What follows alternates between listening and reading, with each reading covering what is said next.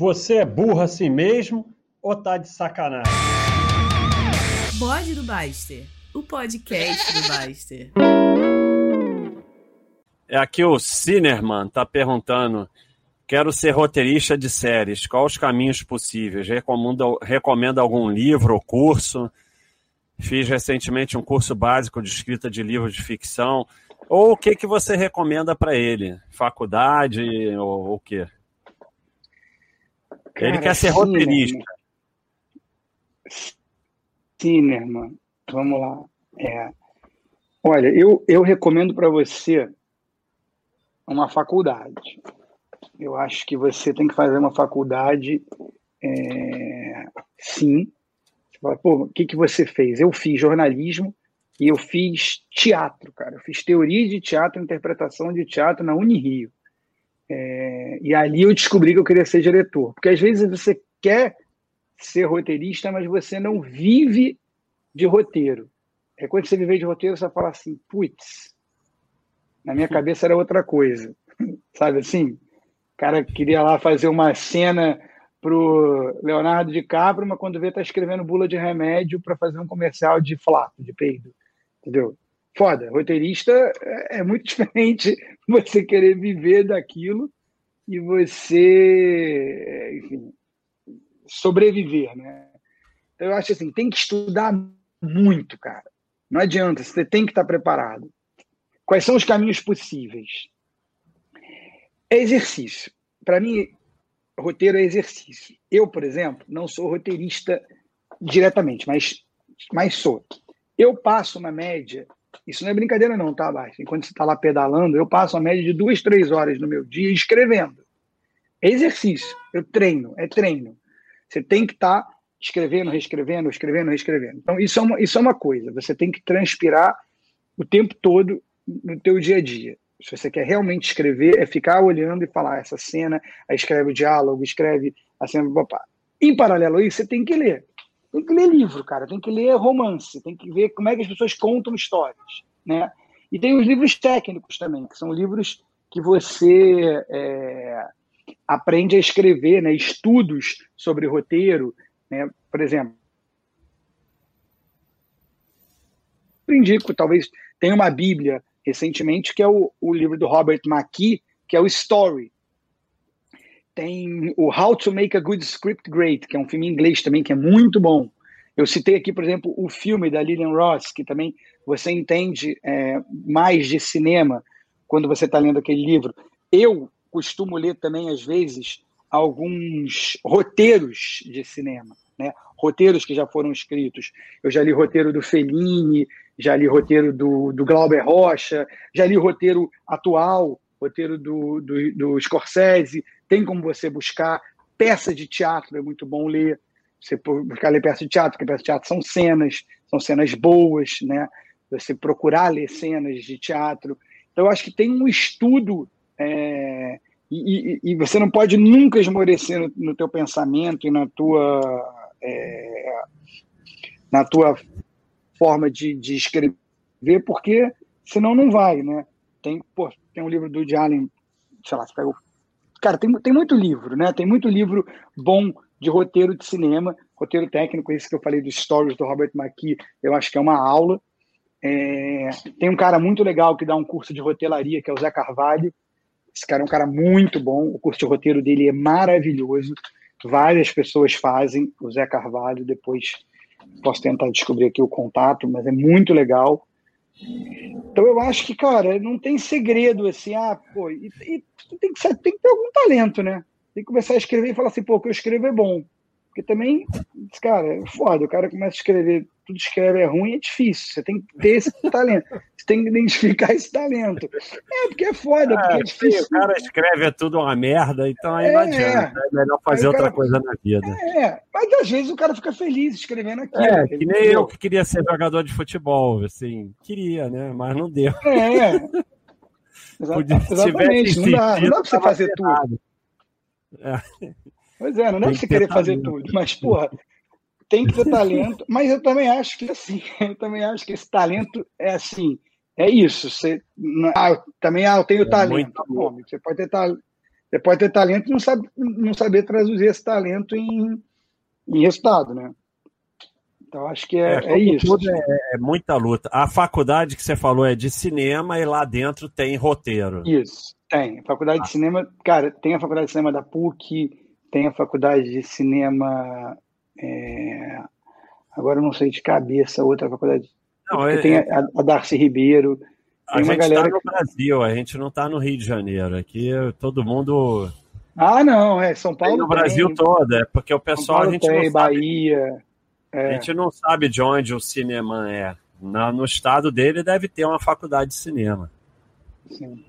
É. E, cara, eu, vou te falar, e curso online também. Mas vai, manda lá. Não, você ia falar alguma coisa, fala. Não, não, não, não. Falei já. Não vai falar nada? Então vamos aqui. Se, é, André Santos, se pegar as maiores bilheterias de filme brasileiro, a grande maioria são ou religiosas ou de comédia. Mas pegando a bilheteria de filmes estrangeiros no Brasil, o padrão é bem diferente. Por que isso acontece? O público é diferente? Cara, é... aquela coisa que eu comecei falando, né? Uma coisa é o cinema, outra coisa é o cinema brasileiro. Gênero, estamos falando de gênero. O cinema americano, ele potencializou os gêneros, né? Western, policial, romance, terror, enfim, potencializou. No Brasil, é aquela coisa. Você vê que o gênero de filme, filme religioso, né, e filme de comédia, dá bilheteria, dá público. Então, o teu parceiro econômico vai querer investir nisso, que tem resultado.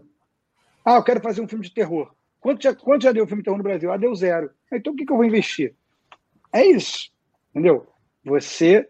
Agora, isso é, eu estou te falando por que, que isso acontece. Por que, que a gente tem filmes que fazem sucesso, são ainda em sua maioria religiosos de comédia? Por causa disso.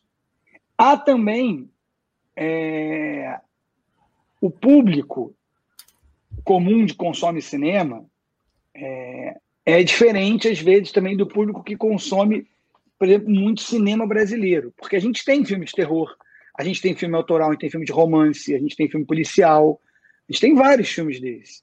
E que muitas vezes são muito bons. Né? Você vê a série do Bom Dia Verônica agora, é uma série policial.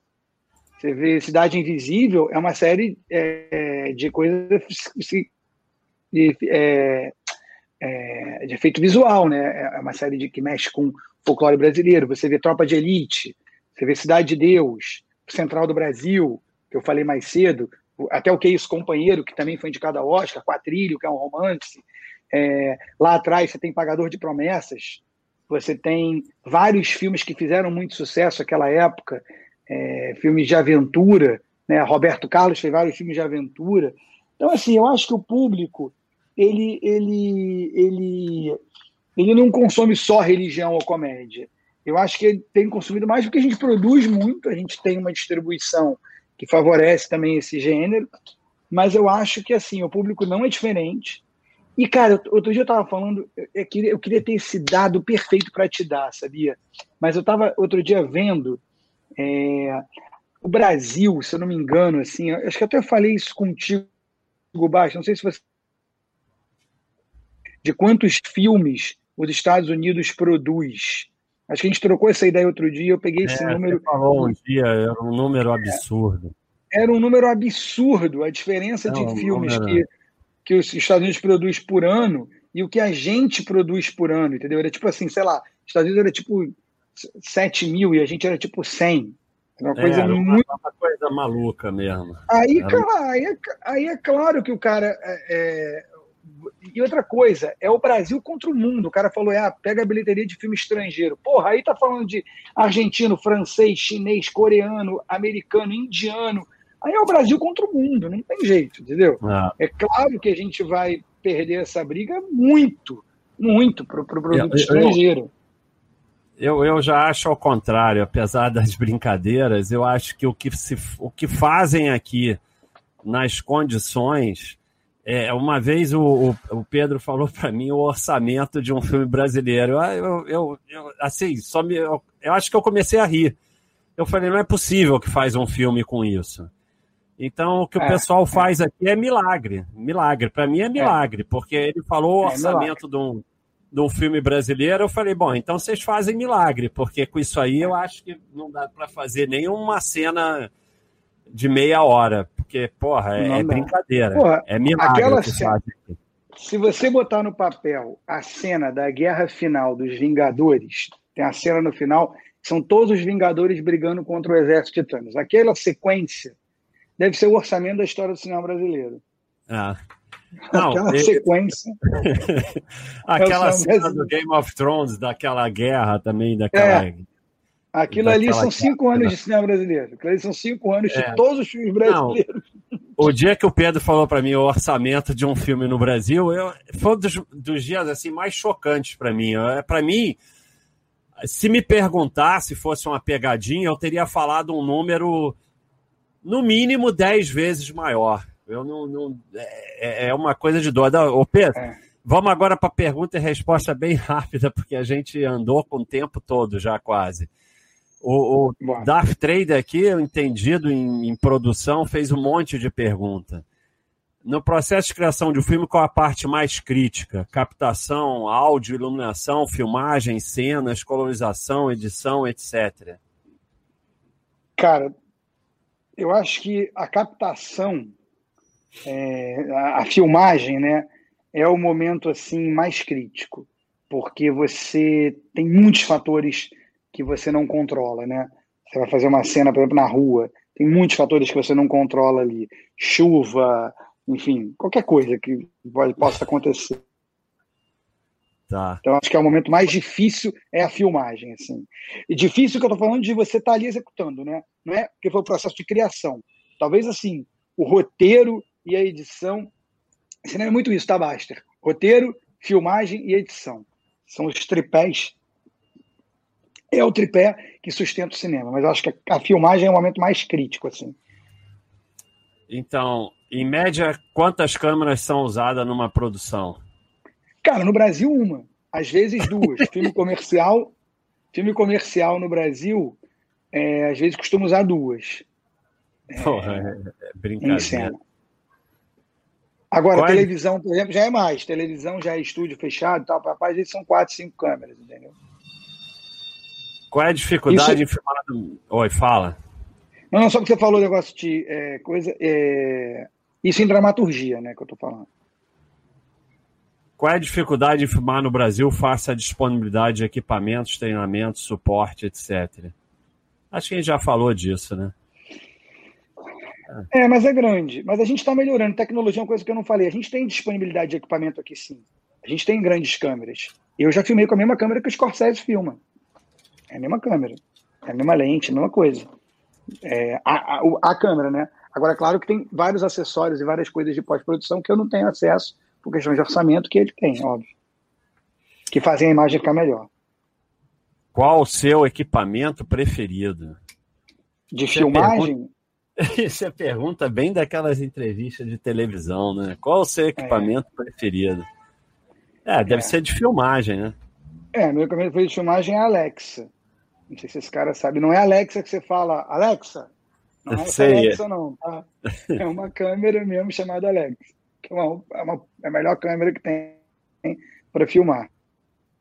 É a que eu mais gosto de filmar. É a que eu mais conheço, inclusive. A Red também eu conheço, mas não, não sou tão fã mas Alex eu sou. É, como cineasta e roteirista, como enxerga o papel atual das plataformas abertas, tal, tal como YouTube e Vimeo, e suas influências na sociedade como criador e consumidor? Aqui ele não está falando de Netflix, né? Está falando mais dessas plataformas abertas, né? É, mas eu acho que é o mesmo pensamento que a gente falou lá atrás, assim. Eu acho positivo, assim. Eu enxergo esse papel. Qual o papel dessa plataforma? Cara, expandir mercado. Essa é a resposta. Expandir mercado. Qual é o papel do papel? Expandir mercado. Ah. Tanto para quem cria quanto para quem consome. Entendeu? Acho que é isso. É. Sei se foi uma resposta oh. merda, mas eu acho que foi uma resposta não, não. Que... Eu, eu, essa sua visão, para mim, é muito boa. É a visão é, de não, não ficar de mimimi. Ah, o Netflix vai acabar com o cinema e tal, e não dizer como eu vou me aproveitar disso. Essa é a visão perfeita para mim. Uhum. com, com uma cultura, como uma cultura extremamente rica, por que não vemos produções relacionadas, exaltando? Ah, já foi respondido, promovendo nossa cultura. Eu acho que você já disse que nós vemos, sim. É, eu acho que é aquilo que eu te falei. É, é, é, você, as pessoas vão começar a ver quando a gente começar a ter mais chance de produzir. E a gente vai produzir. A gente vai produzir. Eu acho que a gente vai produzir. É... Já trabalhou como gafferman? Não, eu nunca trabalhei como gaffer. Não, o gaffer é, ele é um, ele é um, ele é um, é uma, ele é um braço da fotografia muito importante com a parte de iluminação. É, e ele é, a gente tem, a gente tem o eletricista que é quem comanda o set, tem o gaffer. O gaffer ele é um ponto de encontro entre o diretor de fotografia e a equipe de fotografia. Ele é um iluminador, ele é um cara, é, é uma posição bem importante. A gente tem alguns gaffers bem legais aqui no Brasil. Eu mesmo nunca trabalhei. Luz é uma, é uma ciência, tá, Baster? Assim, até um capítulo importante, alguém tá falando, ah, eu quero cinema e tal. Cara, estudar fotografia. Fotografia é um estudo, assim, é basal. É tipo assim, quero ser jogador de futebol. Então tá bom, tem que aprender a chutar uma bola. Então fotografia é tipo isso, entendeu? Se não souber de fotografia, aí, cara, eu acho.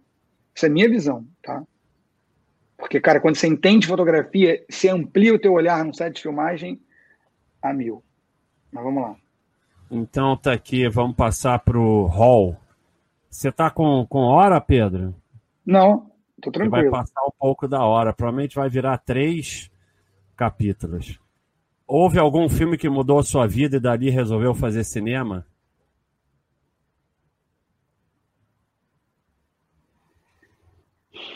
Tá difícil.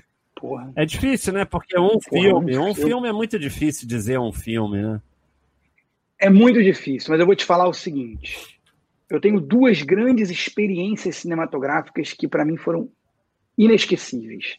Eu li o livro O Processo do Kafka e eu vi o filme do Orson Welles, O Processo.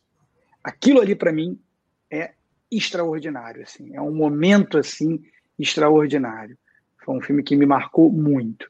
Me marcou muito no cinema brasileiro Terra em Transe, do Glauber. É um filme que me marcou muito pelo jeito, pela forma de fazer. É, e me marca demais. Eu falei aqui que eu estava lendo aquele livro do Hitchcock com Truffaut, porque eu sou completamente apaixonado pelo Hitchcock. Assim, eu, eu acho o Hitchcock o símbolo do cinema. Assim.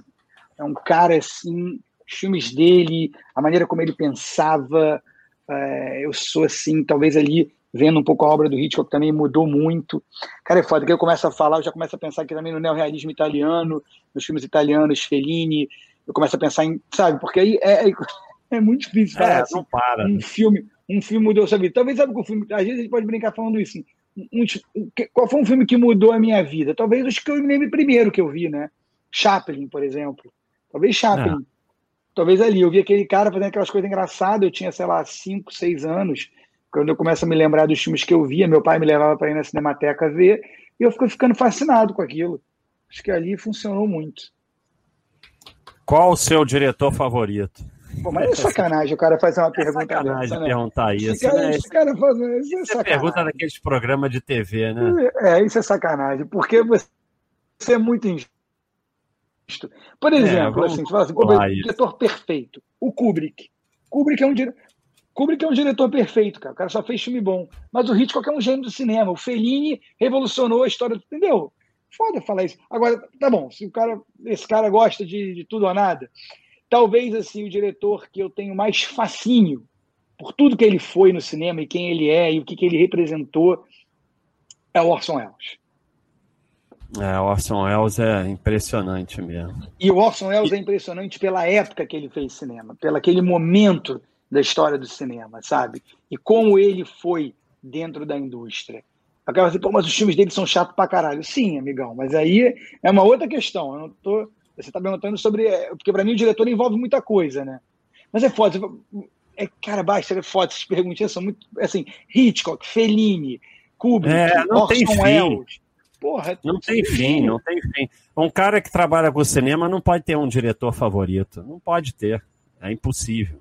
Não pode. É... E no Brasil, e, e até é injusto não falar do Brasil, quando eu falo muito do Glauber, cara, o Glauber Rocha, para quem gosta de cinema, para quem quer entender cinema, para quem quer conhecer cinema, cara, o Glauber é um cineasta extraordinário. Extraordinário. Ele simboliza o Brasil nos filmes dele. É um cineasta inesquecível, assim, para o cinema. Mas vamos, vamos nessa. Eu ainda peguei o Glauber na televisão, naquelas entrevistas. Eu lembro bem do Glauber. Era engraçado, né? Era ele engraçado era, ele era muito dele. doido. Muito doido. É. Love Trotsky. Como administrar a ego de um artista quando a cena não sai do jeito que o diretor queria? Como administrar o ego de um artista quando a cena não sai do jeito que o diretor queria? Cara, análise. Senta no divã. Senta no divã. e... Você e o, e o cara ou, ou só é, o cara? divã, né? Senta ali. os dois. Faz sessão de casal. É, eu acho que se não souber fazer isso, desiste de ser diretor, né? É, cara. Porque, porque o, você assim, não sabe nem administrar artista, como a, é que você vai ser diretor? A vida é frustração. Você tem que lidar com a frustração, porra. Educar é frustrar. Agora, sim, é, eu acho que é conversar. Respondendo de uma maneira talvez mais séria, é conversar, trocar uma ideia, tentar entender por que, que, não, por que, que não chegou no resultado que se esperava. É, eu acho que tem muito isso, assim, muita, muita conversa. E, e normalmente, cara, quando você faz um processo criativo, você envolve muito os teus pares, né, que estão ali contigo. Então eles também entendem muito do que você está fazendo. É, então eu acho que tem, tem isso, assim. Não dá para você ganhar todas. Não dá, cara. É. Não tem. Não dá para você ganhar. É, eu, eu aqui tenho que ficar administrando esse bando de idiota aí, burro, tipo o Thiago, que trabalha comigo. Eu tenho que administrar esses caras. Todo dia. É, o Thiago, o Giovanni, o Roy, eu tenho que ficar administrando esses caras. É, é muito difícil, cara. É muito, é muito difícil. É muito difícil é, é, é, vamos aqui para o ao vivo, né? Muito, muito elogio aqui no ao vivo. Eu estou achando até estranho. Nunca vi o Pedro ser elogiado desse jeito. não sei se essa daqui dá para você responder. Caco Figueiredo, o que, o que acha de sites de curadoria como o MUBI? Cara, eu acho muito legal, porque às vezes você quer achar algumas preciosidades e você não encontra você quer achar alguns é, filmes, algumas por festival. Eu mesmo te indiquei uma, uma época, não sei se você vai lembrar, estava é, tendo uma, um, um, festival de cinema de São Paulo e eles estavam disponibilizando no streaming e tinha um documentário com o Kubrick que era maravilhoso, você só encontraria ali. Então eu acho é, que esses, essas, eu acho que essas plataformas são muito boas, cara. Porque tem muita coisa, é, muita coisa boa produzida que não está nas plataformas principais, né? Então, às vezes, essas curadorias, pô, te ajudam demais. Eu sou é, fã, eu assino tudo que eu posso. Essa plataforma é tipo aquele cineminha que passava o cinema de arte, que só passava é, ali, né? Exatamente. Você quer é ver o filme, você quer ver o filme, por exemplo, vai ter um filme agora que vai concorrer ao Oscar. Tudo bem que seja mais mainstream, que é o Nomadland. O Nomadland eu ainda não vi no Netflix, não vi na, na, na Amazon. Talvez você consiga encontrar em alguma plataforma já, que eles já disponibilizaram né, na distribuição. Eu acho que é por aí, essas plataformas ajudam demais. Então, o Fernando falou que o conteúdo está excelente. O quanto você acha que o cinema brasileiro está aberto a riscos e inovações, seja um roteiro ou fotografia muito fora do comum? Cara, então, mas é porque aí o Fernando tem, tem uns filmes assim. Vou dar um exemplo, tá? Animal Cordial, por exemplo, o filme da Gabriela. Cara, é um filme totalmente ousado. É, tem muito filme autoral ousado no Brasil. Ousado que eu diga assim, fora do padrão estético comum, sabe, Basta? Fora do, da, da narrativa tradicional. O Brasil tem muito isso. Ele, ele realmente trabalha é, muito esse autoral. O problema é que esses filmes não chegam para o grande público. Então eu acho que dá sim, com o avanço de tecnologia, para você trazer isso mais para o mainstream, você trabalhar mais linguagem, você trabalhar mais é, é, personagem. Então. Diferente. Dá. Eu acho que dá. Mas a gente tem, cara, a gente tem muita gente boa aqui. Posso dar um exemplo rápido? Pode. Bacurau. Bacurau. Bacurau. Ah, fala, ah, pô, mas o filme é, é, é política, tem nada a ver com política, é política. Senta pra ver um filme. Cara, você tá vendo um, um western feito no sertão é. completamente louco, entendeu? Tem uma cena que o cara dá um tiro, a cabeça do cara explode. Assim, o filme é todo é, diferente, assim, ele tem uma narrativa diferente, um ritmo diferente. São dois cineastas bonsaços. Por exemplo, pega, por exemplo, Lobo Atrás da Porta, do Fernando Coimbra. Cara, isso é um filmaço. Cara foi para Hollywood já. Lobo Atrás da Porta é um puta filme brasileiro diferente. Tem muito filme. Eu poderia ficar aqui dando é, várias, vários exemplos, entendeu? Mas eu acho que a gente tem, cara. A gente tem, assim, é, filmes que se propõem a isso. Quer ver um filme ótimo, por exemplo, que é mainstream, mas já é um roteiro, uma fotografia um pouco mais ousada? É, o Bingo, sobre a história do Bozo. Tu viu esse filme, Basta? Não, não vi, não. E o Bozo tem uma é, coisa. É legal. Bem bem down, né? Uma, uma parte da história dele bem, bem complicada, né? E ele joga, não, e ele joga lá embaixo, ele joga tudo, é uma biografia. Outro dia a gente estava falando aqui, por exemplo, da biografia do Tim Maia. Não chega a ser um filme muito ousado, mas é um filme legal, entendeu? Acho que tem, o filme brasileiro tem muito isso, assim.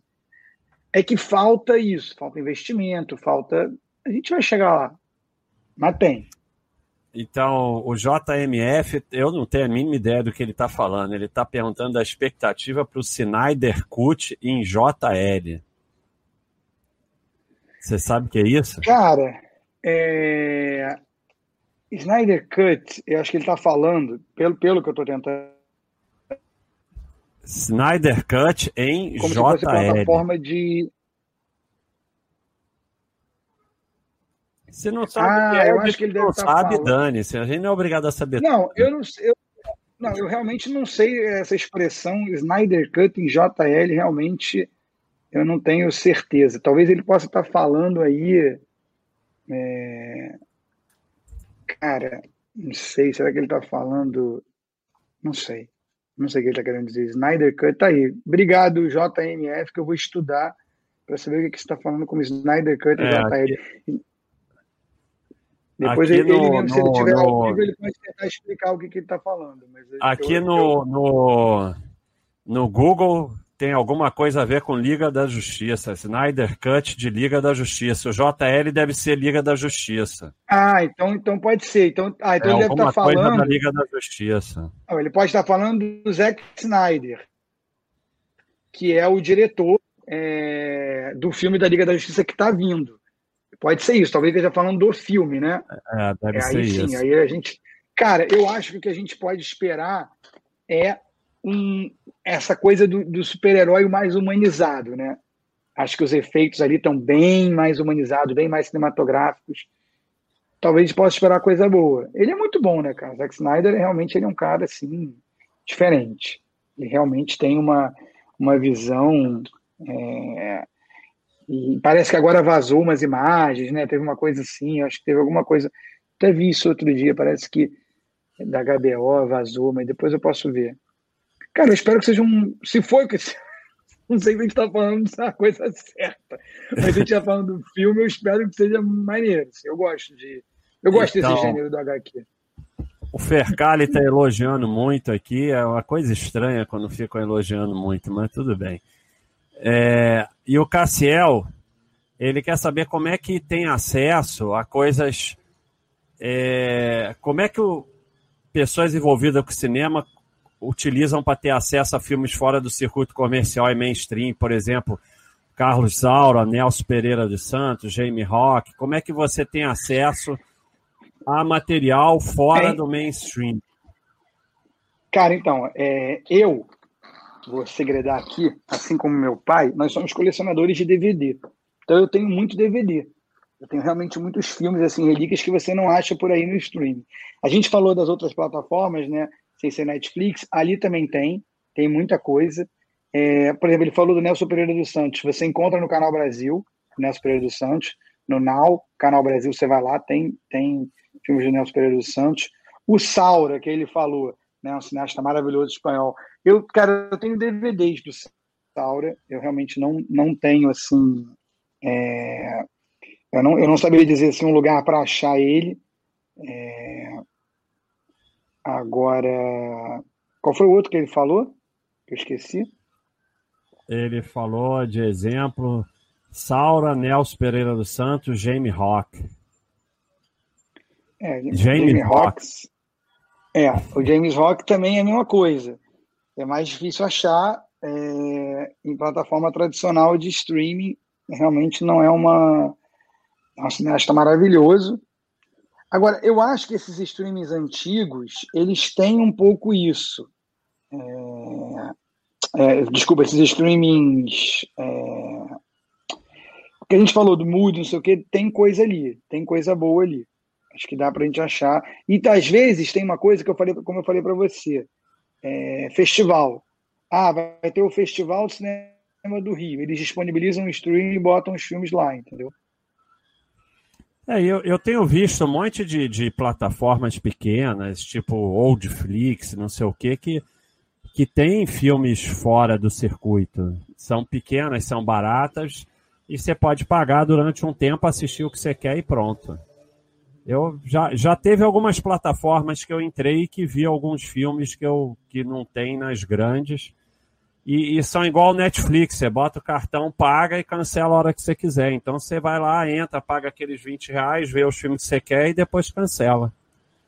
Então. É. Festival Varilux, teve umas coisas boas. É, então estamos terminando aqui, conseguimos responder todo mundo. É, tirando aqui o Peixe Rêmora, que ele quer que você faça um filme, um documentário sobre a trajetória do Baster. Olha aí, viu? esse vai ser bom, esse vai ter muito público. Ele eu faço um filme para a gente é, sobre, esse... a, sobre, sobre a minha trajetória. O difícil vai ser lidar com o ego do não do ator, do né? Artista. Não ser o ator, né? Difícil vai ser achar um artista tão bonito para me representar, né?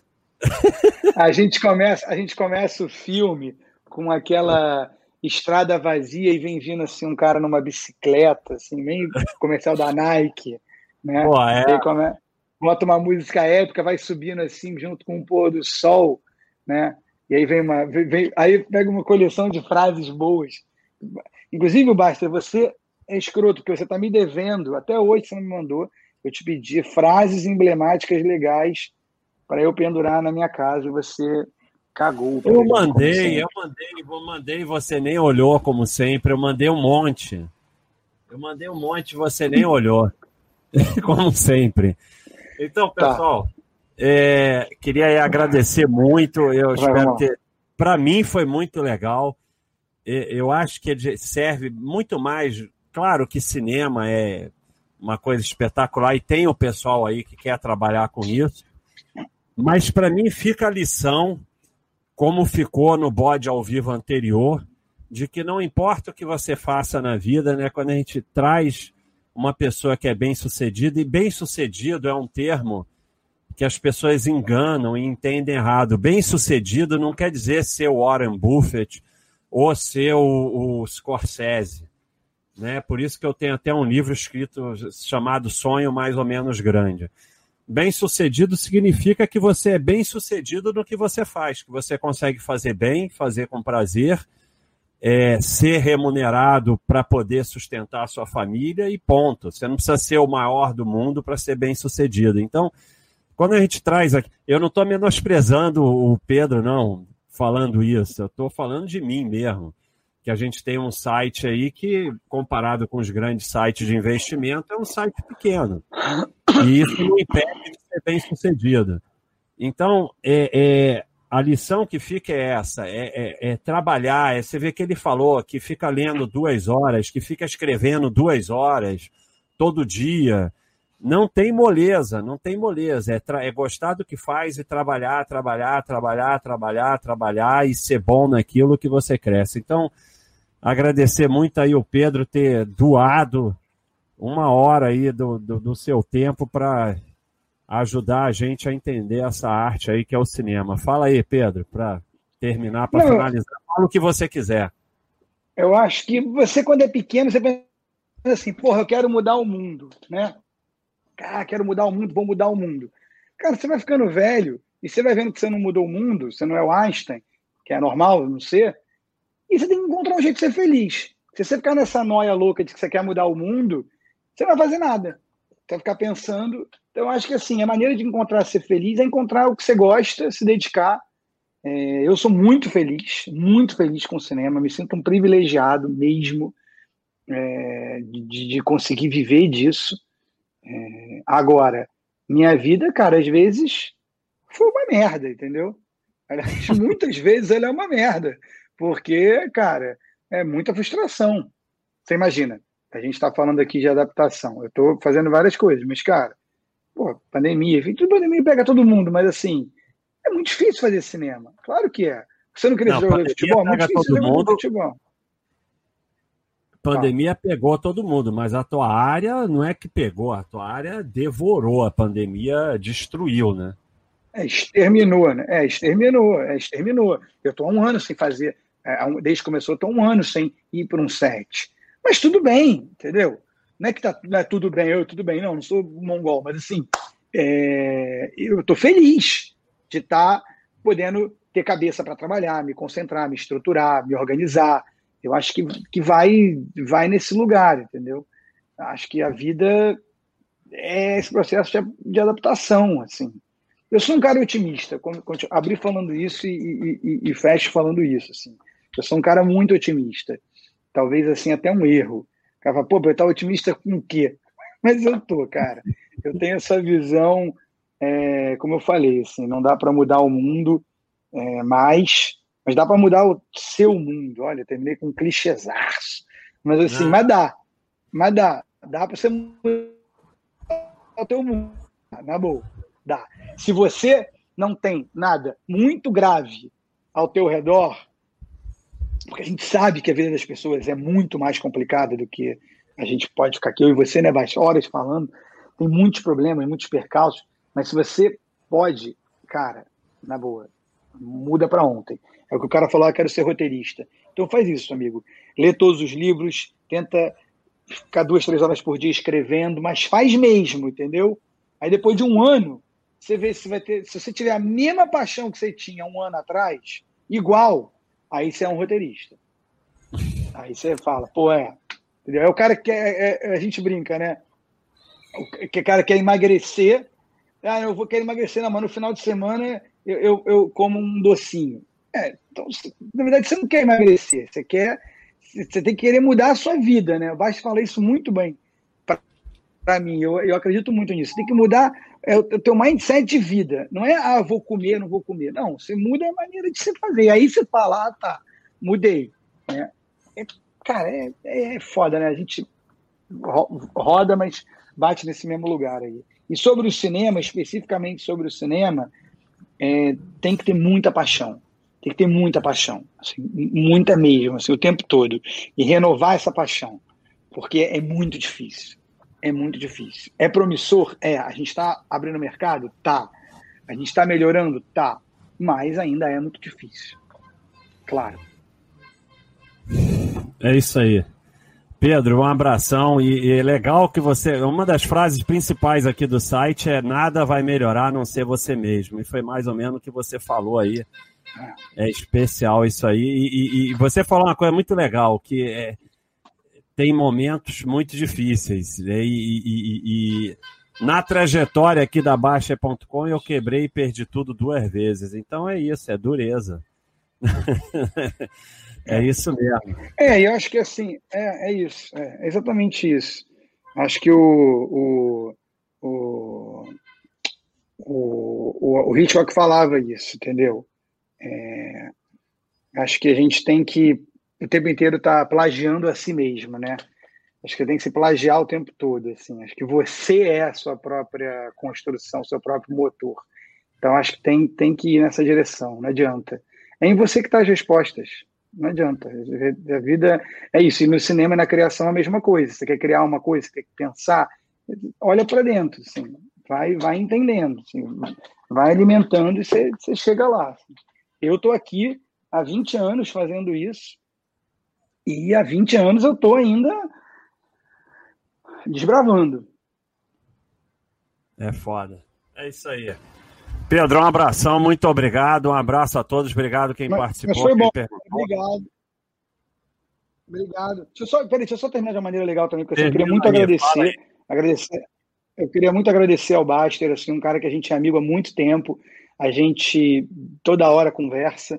E é legal, assim, vir aqui ver ele falar sério durante uma hora e quinze, talvez foi um recorde. Acho que a gente bateu um recorde. Assim, eu estou até impressionado. Eu não sabia que você tinha essa maturidade. Não sabia mesmo. Fico feliz de ver que você é um homem maduro e capaz de ficar numa conversa uma hora e quinze. E, mas assim, mas cara, obrigado e conte comigo. Se quiser depois amanhã, pô, vamos fazer um outro podcast, falar de cinema, falar de alguma coisa, não sei o quê, tô dentro. É, adoro essa conversa. Falar de cinema sempre é muito bom. Assim, a gente se organizando, a gente vai. Obrigadão, cara. E obrigado aí pela galera. Pelas perguntas boas e pelas idiotas também. Foram boas de responder. Um abraço, tudo de bom.